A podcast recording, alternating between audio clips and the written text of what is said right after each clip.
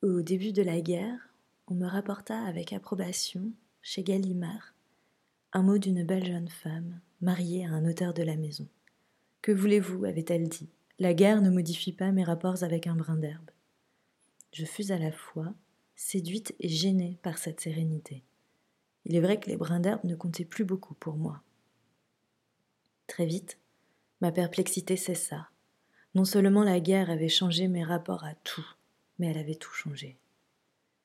Les ciels de Paris et les villages de Bretagne, la bouche des femmes, les yeux des enfants. Après juin 1940, je ne reconnus plus les choses, ni les gens, ni les heures, ni les lieux, ni moi-même.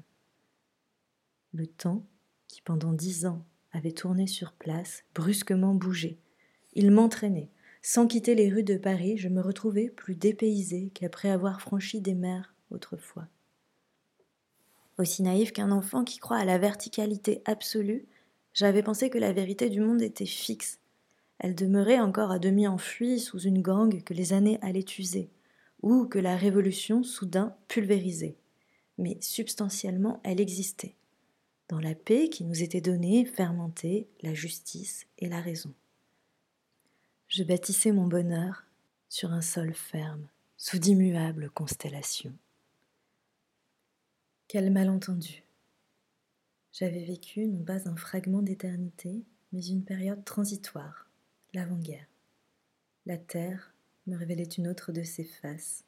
La violence était déchaînée, et l'injustice, la bêtise, le scandale l'horreur. La victoire n'allait pas renverser le temps et ressuscitait un ordre provisoirement dérangé. Elle ouvrait une nouvelle époque, l'après-guerre. Aucun brin d'herbe dans aucun pré, ni sous aucun de mes regards ne redeviendrait jamais ce qu'il avait été.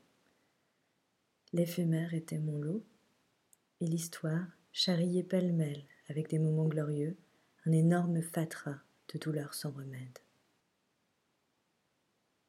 Cependant, en cette fin d'août 1944, je l'envisageais avec confiance. Elle ne m'était pas ennemie puisqu'en fin de compte mes espoirs triomphaient. Elle venait de me dispenser les, joies les plus poignantes que j'ai jamais connues. Combien j'avais aimé au cours de mes voyages m'escamoter et me confondre avec des arbres et des pierres. Je m'étais arraché de moi plus définitivement encore lorsque je m'étais perdu dans le fracas des événements. Paris tout entier s'était incarné en moi, et sur chaque visage je me reconnaissais.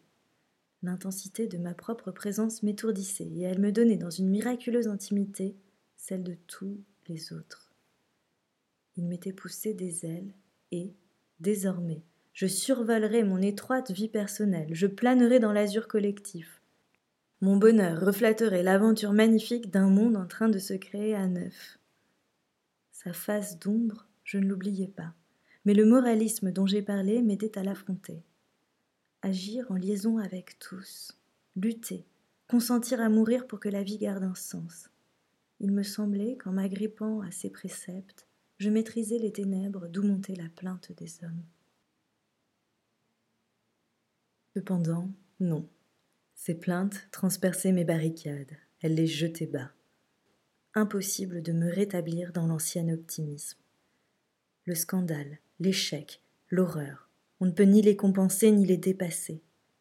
Cela, je le savais pour toujours.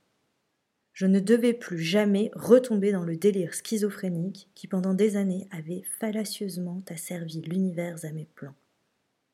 Je demeurais insouciante de beaucoup de choses que les gens prennent au sérieux. Mais ma vie cessa d'être un jeu. Je connus mes racines, je ne feignis plus d'échapper à ma situation. Je tentais de l'assumer. Désormais, la réalité pesa son poids. Par instants, il me sembla odieux de m'en accommoder. En renonçant à mes illusions, j'avais perdu mon intransigeance et mon orgueil. C'est peut-être le plus grand changement qui s'était fait en moi, et j'en éprouvais parfois un regret brûlant. Dans l'invité, François se demandait avec colère Vais-je devenir une femme résignée? Si j'avais choisi d'en faire une meurtrière, c'est que je préférais n'importe quoi à la soumission. Maintenant, je me soumettais puisque, en dépit de toutes ces morts derrière moi, de mes indignations, de mes révoltes, je me rétablissais dans le bonheur. tant de coups reçus, aucun ne m'avait fracassé. Je survivais, et même j'étais indemne. Quelle insouciance, quelle inconsistance, ni moindre ni pire que celle des autres gens. Aussi bien, j'avais honte pour eux, tout en ayant honte de moi. Mais je portais si allègrement mon indignité que, sauf par de rares et brefs éclats, je ne la sentais même pas. Ce scandale, cet échec contre lequel je butais tantôt le refusant, tantôt m'y pliant, tantôt m'irritant de ma docilité, tantôt en prenant mon parti, il avait un nom précis, la mort. Jamais ma mort et la mort des autres ne m'occupèrent d'une façon aussi pressante que pendant ces années. Il est temps d'en parler.